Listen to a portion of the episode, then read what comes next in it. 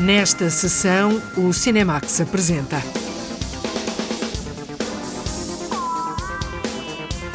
Um regresso ao imaginário de Frank Herbert e já filmado por David Lynch, um planeta deserto chamado Duna. A Ilha de Bergman, uma paisagem cinematográfica que inspira a realizadora Mia Hansen-Love. Halloween mata, Jamie Lee Curtis confronta-se novamente com Michael Myers.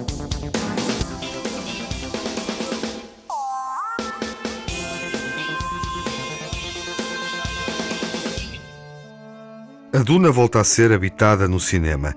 Há 37 anos, em 1984, David Lynch filmou uma obra de ficção científica a partir de uma novela futurista que Frank Herbert escreveu no século passado e que foi publicada em 1965. O clássico da literatura inspira agora um remake de Denis Villeneuve. Fizemos esta viagem ao planeta deserto no Festival de Veneza, onde a jornalista Lara Marques Pereira acompanhou a estreia mundial de Duna. A saga escrita por Frank Herbert nos anos 60 do século passado, considerada por muitos a obra maior da ficção científica, volta ao cinema e de forma grandiosa. We are House Atreides. There is no call we do not answer. There is no faith that we betray. Smile, Gurney. I am smiling. Denis Villeneuve confirma o lugar na galeria de realizadores do cinema do futuro, capaz de criar espetáculo com elegância, envolvência e sem perder complexidade. O universo da ficção científica parece não ter segredos para o autor canadiano que assinou o primeiro encontro e ousou dar continuidade a Blade Runner com a visão passada em 2049. Este pode ser o homem certo para o enorme desafio de levar Duna ao grande ecrã. O maior desafio foi encontrar um equilíbrio. O livro é muito rico. A toda a força que tem está nos detalhes. O desafio para encontrar equilíbrio para que as pessoas que não conhecem o livro pudessem ter informação para entender o filme, sem lhes dar todos os detalhes do livro. E, claro, tentar ser o mais cinematógrafo possível. Foi mesmo um desafio saber qual a dose certa da informação para que o público pudesse acompanhar a história e esta aventura. Villeneuve é o cineasta que propõe voltar a uma história que muitos já viram no cinema. You are about to enter a world where the unexpected. Many dangers exist on Arrakis. The unknown. An incredible secret has been kept on this planet. And the unbelievable meet.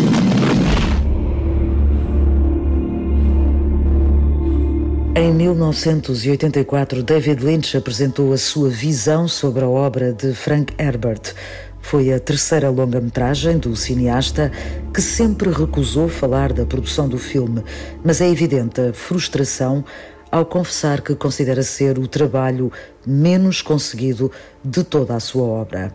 A crítica e o público também não se entusiasmaram e Duna passou a figurar na galeria das preciosidades difíceis de levar ao cinema. Até agora. The outsiders ravage our lands in front of our eyes.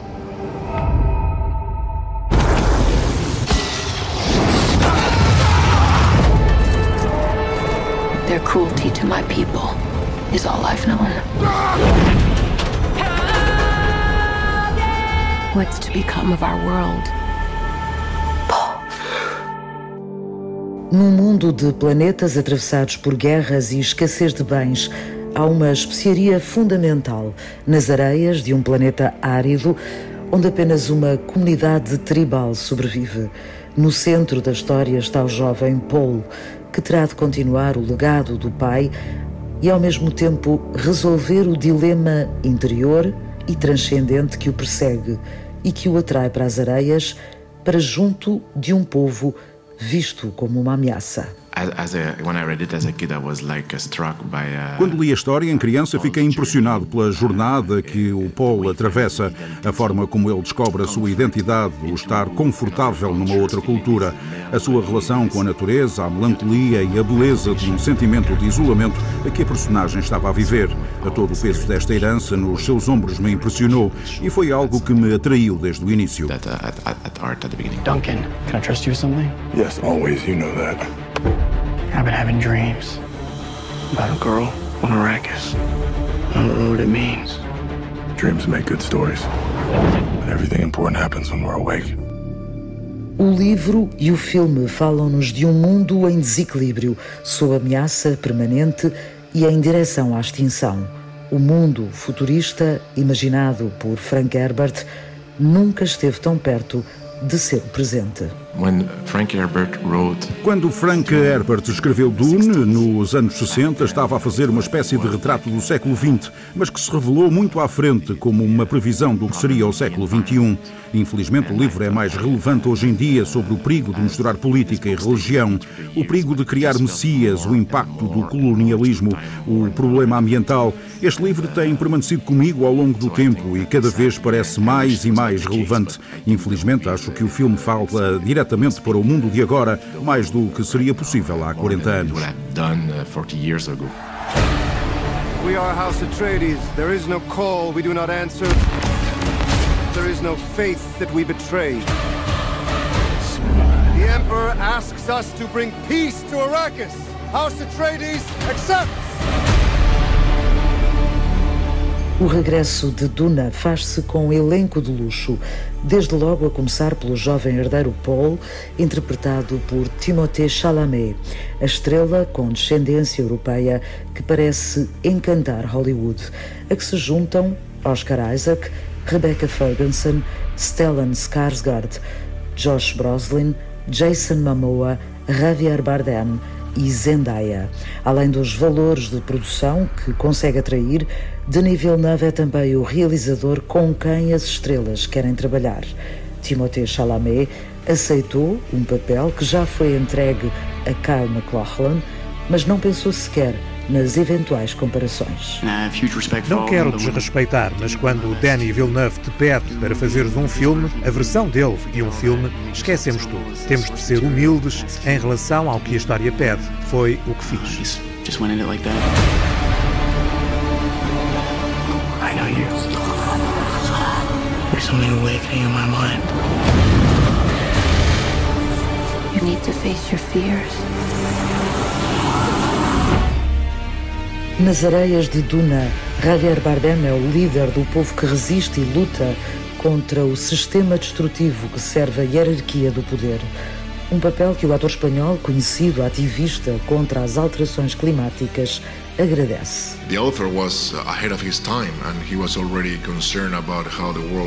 O autor estava à frente do seu tempo, ele já estava preocupado com a direção que o mundo estava a tomar, no sentido de só conseguirmos estar todos bem se violarmos os limites da Terra. E cá estamos a lidar com isso, a pensar que vai acontecer num futuro próximo, mas está a acontecer agora, o que é assustador.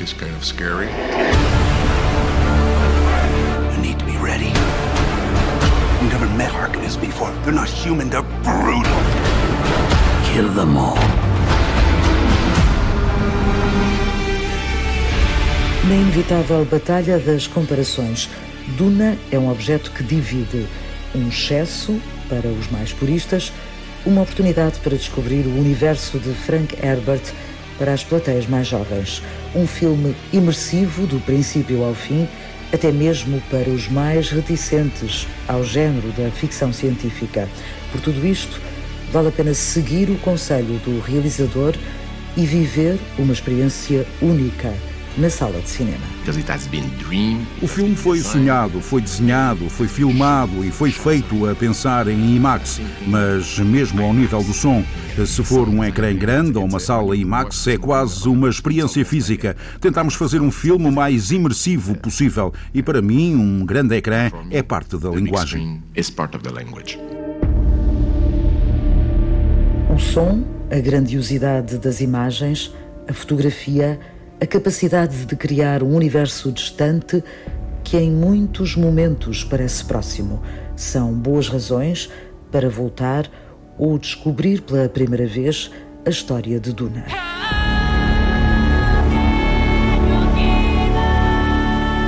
Acompanhamos a estreia mundial de Duna no Festival de Veneza. O filme vai estreando agora nos cinemas, um pouco por todo o mundo, esta semana em Portugal, nos Estados Unidos. Olá, João Lopes. Olá, Tiago. Dani Villeneuve pretende cativar-nos para o grande ecrã.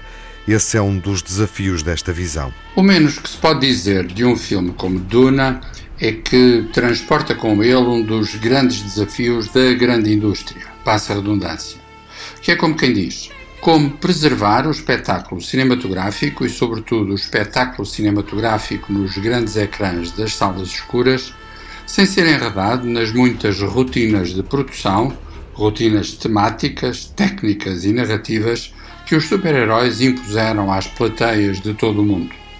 É caso para dizer que o canadiano Denis Villeneuve não se poupou esforços, lançando-se na tarefa imensa de adaptar Dune, o livro, original do americano Frank Herbert, publicado em 1965 e já levado ao cinema em 1984 por David Lynch. De facto, ambição não faltou. Dois elementos são sintomáticos disso mesmo: a imponência da concepção cenográfica, a cargo do colaborador habitual, Patrice Vermette, e a pompa, talvez demasiada pompa, da música de Hans Zimmer, um talentoso especialista deste tipo de aventuras. Infelizmente, fica-se com a sensação de que a ostentação de tudo isso acontece em detrimento do essencial, ou seja, a saga familiar e política do jovem Paul Atreides, talvez o Messias que pode salvar o planeta Arrakis. Isto sem esquecer que, me parece, embora muito boa gente pense o contrário, que falta a Timothée Chalamet intensidade e fôlego para sustentar personagem tão complexa. O novo Duna surge assim numa encruzilhada que, sendo narrativa e estética, é também eminentemente industrial e comercial.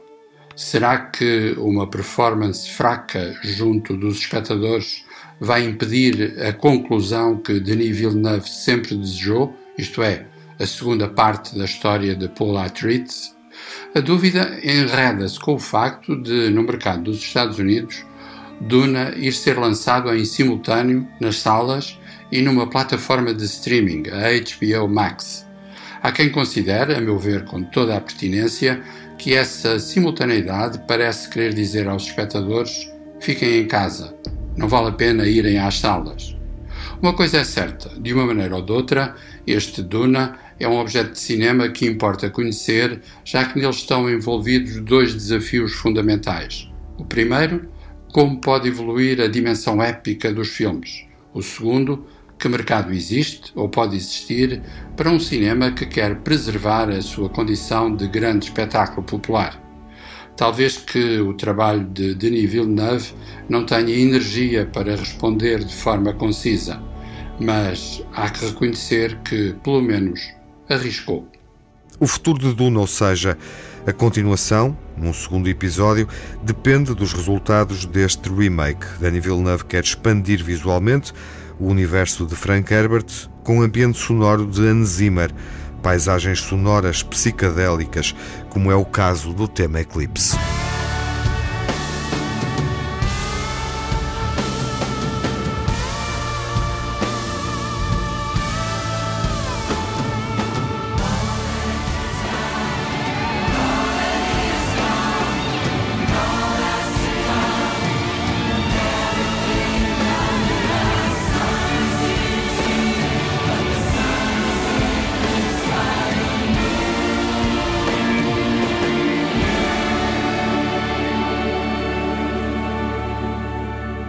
Eclipse, a canção principal da banda sonora de Duna, o filme que marca o regresso ao planeta deserto, uma distopia imaginada em meados do século passado e que hoje ganha uma atualidade e um novo sentido em função das alterações climáticas. Halloween Mata é o 12 filme de uma série protagonizada e marcante para a atriz Jamie Lee Curtis. Ela regressa e não se cansa de enfrentar Michael Myers. O Diamantino José antecipa este novo pesadelo de um filme que faz parte de uma saga histórica do cinema de terror. Ao 12 filme, se contarmos com dois remakes da saga Halloween, iniciada em 1978 por John Carpenter, a atriz Jamie Lee Curtis volta a ser Laurie Strode, uma das figuras que o tenebroso Michael Myers atormenta há 43 anos. I think the most exciting thing for being an actor Acho que o mais interessante para alguém que interpreta a mesma personagem há 43 anos, o que não é muito comum, é que todos mudamos ao longo deste percurso. A beleza do ser humano é justamente passar por essas mudanças. Crescemos, adoecemos, curamos e seguimos em frente até ao próximo ciclo.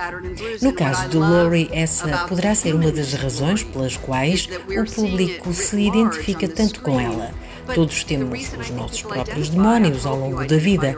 Todos temos momentos de sofrimento e isso faz com que, de certa forma, o público assuma que está a ser representado no grande ecrã por Laurie. And you are fighting back against the demons in your life, and that you somehow look at me and Laurie and say, I am Laurie. Hey! What are you guys doing out here? It's Halloween. We've been trick or treating. We got a whole bag You guys should not be out here right now, okay? It's not safe. You're gonna kill me? yeah. Satan, not today. Oh, I'm so scared. Are you guys alone? Where are your parents? No. No, we're waiting for our friend. And like, there's a creepy man in a white mask, and he keeps like trying to play hide and seek with us, and he's. he's Where did you see him? He's just hiding behind trees. And he pops out like peekaboo. I mean, we're not three years old. Come on, man. Oh, look, there he is. Oh, hello!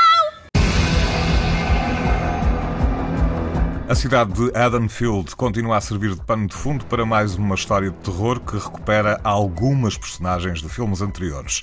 O realizador é David Gordon Green, que já tinha assinado o filme de 2018. For this film to expand the world of Haddonfield and the community and the, the narrative of fear that Para que este filme expandisse o universo da cidade de Haddonfield, da sua comunidade e da narrativa de medo que todos viveram de uma forma ou de outra Introduzimos personagens do filme anterior e recuperamos personagens que surgiram do filme de John Carpenter. Felizmente continuamos a poder contar com a participação de Jamie Lee Curtis e ao conseguirmos reunir atores, personagens de outros filmes da saga, permitiu expandir da melhor forma a história que se desenrolou naquela cidade.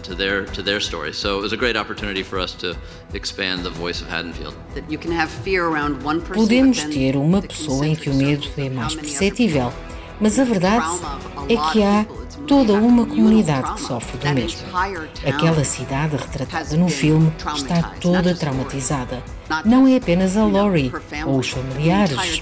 Foi interessante ver como David Gordon Green conseguiu transportar esse medo coletivo para o grande ecrã, através de tantas personagens que tiveram vidas horríveis por causa de Michael Myers. My grandmother was right. The boogeyman was real. It's over. We can't hurt anyone ever again. No one told you. Told me what? Curiosamente, Jamie Lee Curtis assume que não é fã de filmes de terror, ao contrário do que acontece com David Gordon Green.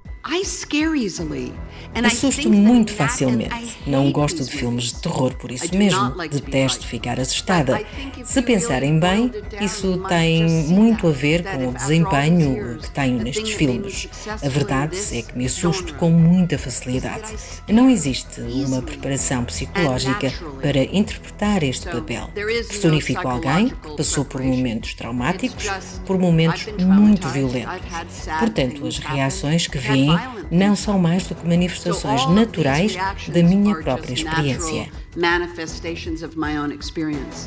No que me diz respeito, devo dizer que sou fã de filmes de terror. Adoro ir ao cinema, ver este género de filmes. É uma boa oportunidade para gritar, para estar numa sala cheia de pessoas, em que libertamos alguns dos nossos medos, frustrações.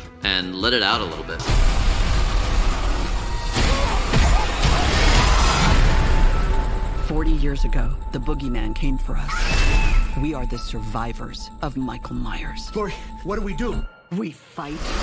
Mom, our family We'll kill him. We're gonna hunt him down and we're gonna put an end to this. He is not gonna stop killing until we stop him.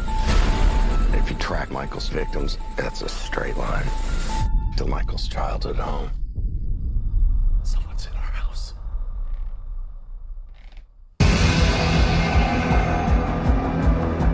Em Halloween Mata, John Carpenter teve uma participação muito ativa, desde logo na composição da banda sonora, mas não só. Uma das grandes oportunidades que a participação nesta saga me deu foi a possibilidade de colaborar com John Carpenter. Ele convidou o filho e um músico para compor a banda sonora do filme. Na fase inicial em que o guião estava a ser escrito, pedi ao John para ler o material e se tinha sugestões para fazer que pudessem melhorar o filme. Por vezes ele desafiou outras fui eu que o desafiei. Foi uma colaboração muito interessante. Refira-se que este é o segundo filme de uma série que foi projetada para constituir uma trilogia. Halloween Hands será o último capítulo destes três filmes, já está em fase de pós-produção, tem estreia agendada para daqui a um ano e voltará a juntar Jamie Lee Curtis e David Gordon Green. O pesadelo continua neste 12 filme. Convém ter presente que é uma sequela, uma continuação. Trata-se do segundo filme de uma nova trilogia. O final vai ser visto nos cinemas no próximo ano.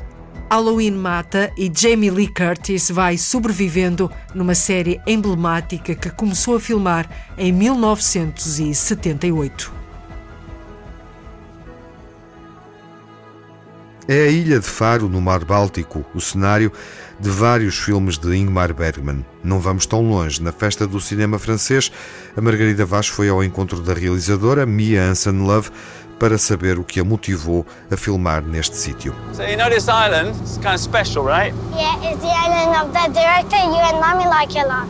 Yep, that's it. O filme Ilha de Bergman acompanha um casal de cineastas que vai à procura de inspiração na ilha onde viveu o realizador sueco. A cineasta Mia Hansen Love construiu uma narrativa sem pretensões seguir o estilo de Bergman. O filme não pretende pas être bergmanien, même si le film se réfère à Bergman. Não pretendo que seja uma história ao estilo de Bergman, apesar do filme ter referências dele. A inspiração em Bergman talvez seja o retrato de um casal. O filme começa por ser o retrato dos dois e progressivamente torna-se só no retrato da mulher. Pouco a pouco, ela vai se distanciando do marido e conhecendo ela própria. O filme conta a emancipação de uma mulher, que é esposa, mãe, artista. Alguém que quer escrever e que faz filmes. É um filme que reflete também o processo criativo e como este se articula com a vida de um casal. E como cela s'articule avec la vie d'un couple. A realizadora francesa Mia Love escreveu o argumento na ilha sueca de Faro. Teve o impulso de se deslocar lá quando viu as imagens do catálogo que fizeram para leiloar os bens de Bergman após a morte do realizador. E eu acho que ça, ça a été vraiment comme une sorte foi para mim o elemento que desencadeou realizar o filme, ver as imagens da ilha. Havia um mistério e uma aura tão forte que me atraiu. Mais tarde, ouvi falar da Fundação Bergman para preservar a herança do cineasta sueco. Soube da iniciativa Bergman Week, que se realiza todos os anos na última semana de junho, sobre o cinema de Bergman. Todas estas coisas eram a peça do puzzle que faltava e que me levou a avançar para fazer o filme.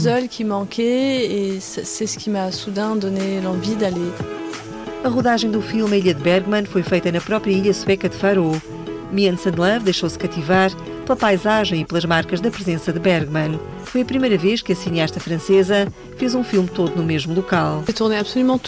A rodagem foi toda feita na ilha. Foi uma experiência extraordinária fazer um filme no mesmo cenário. Foi a primeira vez que aconteceu. Desenvolvi uma paixão pelo local, não só pela presença de Bergman, que se sente em toda a ilha, mas também pela beleza da ilha.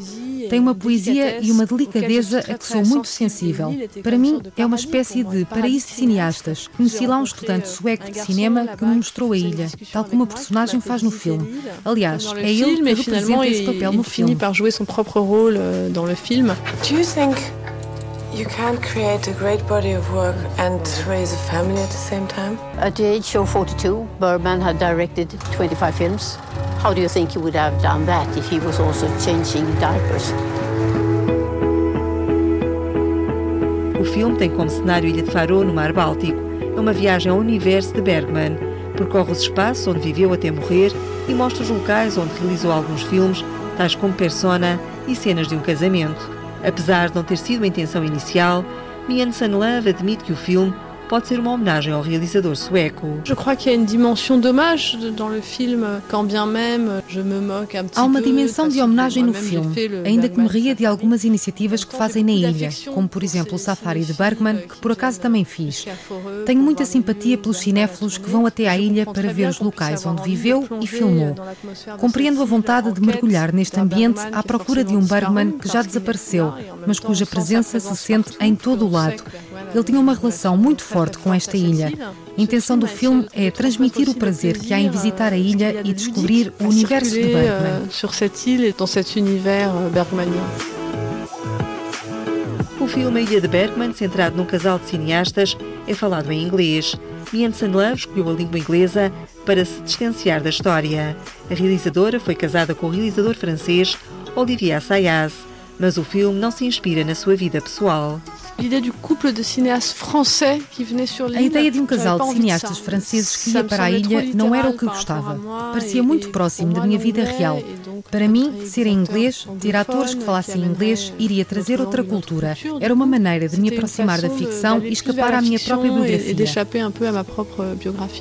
A Ilha de Bergman é um drama sobre o relacionamento de um casal. É uma reflexão sobre como a vida familiar pode condicionar o processo artístico e criativo. Sou a realizadora da Ilha de Bergman, um filme que vos convido a não perder no cinema. You know how hard writing is for me. It's, it's torture, it's self-inflicted agony, it's blood from a stone. Well, then do something else. Yeah, like what? Full-time housewife? Esta viagem, evocativa de um lugar, no fundo é uma proposta com sentido cinematográfico. Há filmes que vivem das inspirações que convocam, esquecendo-se que a escolha de uma dessas inspirações, por mais interessante ou pertinente que possa ser, está longe de ser uma caução para os seus resultados. Creio que a Ilha de Bergman é um bom exemplo disso mesmo. Um bom, mau exemplo, a meu ver. O que acontece então? Pois bem, seguimos as atribulações de um casal interpretado por Vicky Krieps e Tim Roth. Ambos trabalham em cinema. Ele é mesmo um cineasta com algum reconhecimento. E estão de visita à ilha onde Ingmar Bergman viveu, trabalhou e rodou vários dos seus filmes. Dito isto, a ilha de Bergman contenta-se em sugerir que há uma interação, digamos, afetiva entre as personagens e os lugares que visitam. Tudo isso acontece através de uma coleção de trocadilhos psicológicos mais ou menos previsíveis e, francamente, a certa altura, completamente banais. Também nós gostamos muito do mestre sueco, mas por isso mesmo somos sensíveis às diferenças que há entre admirar os seus filmes e visitar a sua ilha. Este é um filme que procura inspiração no cinema de Ingmar Bergman e onde o real, concretamente o local onde Bergman filmou, é o elemento da narrativa ficcional. A Ilha de Bergman, um drama sobre um casal de realizadores de cinema à procura da inspiração para o filme seguinte. Duna foi filmado pela primeira vez por David Lynch. A memória final da sessão é dedicada ao filme de ficção científica que mostrou pela primeira vez este planeta deserto. O novo Duna de Denis Villeneuve aí está, como um capítulo mais numa saga que se pode definir através de uma hipótese lendária ou uma hipótese impossível de concretizar. Ou seja, passar para cinema o romance de ficção científica de Frank Herbert, publicado em 1965. Nos anos 70, o chileno Alejandro Jodorowsky tentou, mas o projeto teve tantos percalços que acabou por ficar pelo caminho. Daí que seja fundamental evocar a versão de David Lynch. Foi em 1984.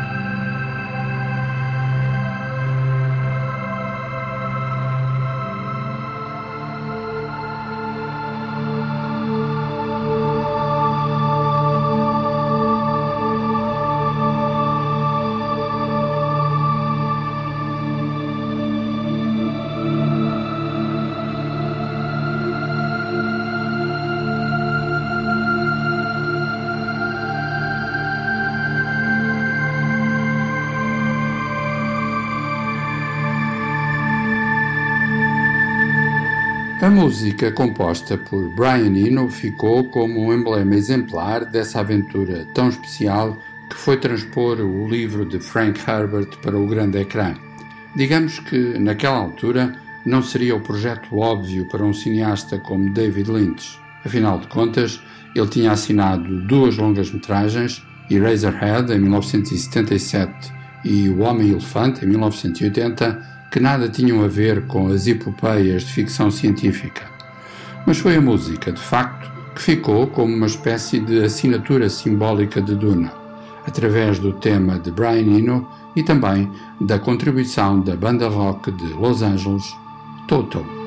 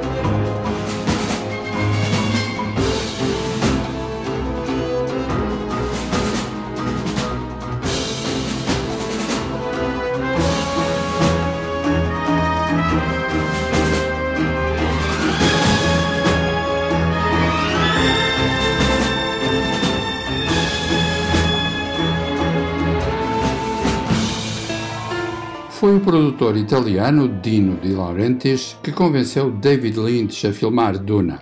E não há dúvida que meios não faltaram, desde a monumental cenografia até ao elenco que incluía nomes como Patrick Stewart, Virginia Madsen, Max von Sydow, o cantor Sting, que se preparava para lançar o primeiro álbum a solo depois do fim da banda The Police, e, claro, no papel de Paul Atreides, Kyle MacLachlan futuro protagonista de uh, Twin Peaks.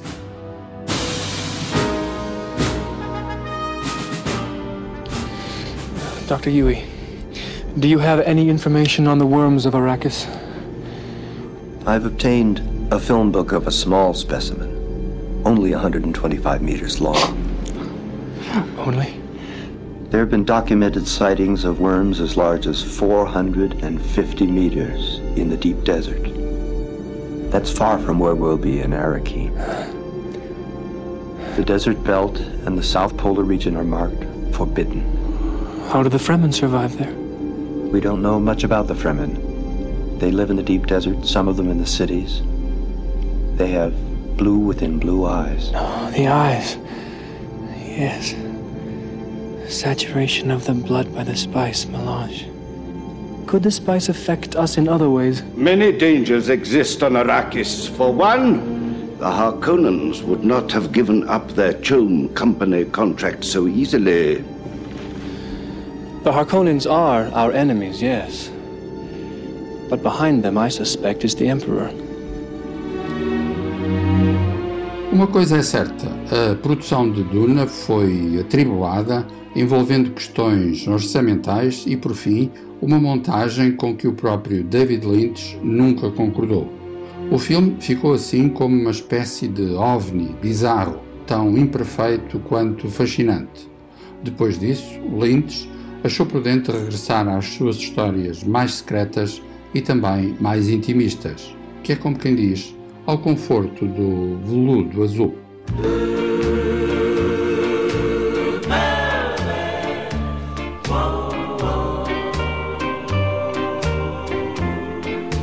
She wore blue velvet, bluer than velvet was the night. Softer than satin was the light from the stars. She wore blue velvet, bluer than velvet were her eyes, warmer than May her tender sighs. Love was ours,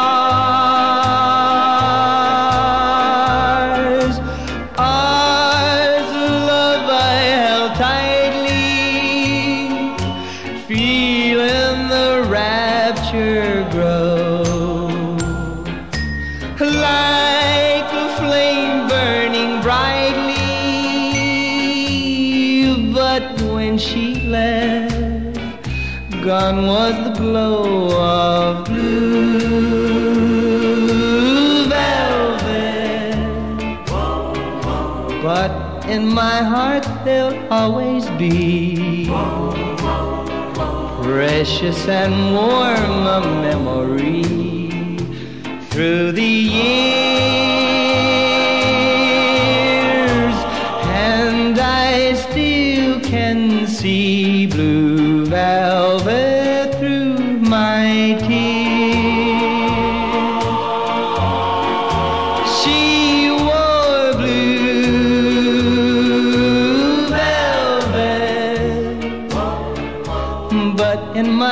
heart there'll always be precious and warm a memory through the years, and I still can see blue velvet through my tears. Duna, de David Lynch, o filme original de 1984, recordado na memória final a propósito da estreia do remake inspirado num clássico da literatura futurista do século passado. There is only one question that matters. O último duelo já está marcado. Do you swear on your life? I was a good wife. I spoke the truth. O último duelo é um filme de época de Ridley Scott com Matt Damon e Ben Affleck. Vai estar em destaque na próxima sessão quando estrear nos cinemas nacionais. Até lá, fiquem bem e com saúde.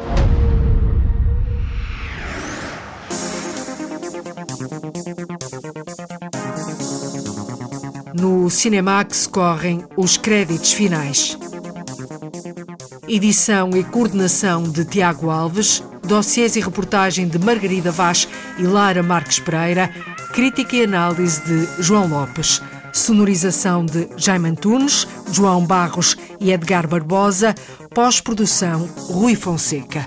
Banda sonora original de Cinemax composta por Nuno Miguel.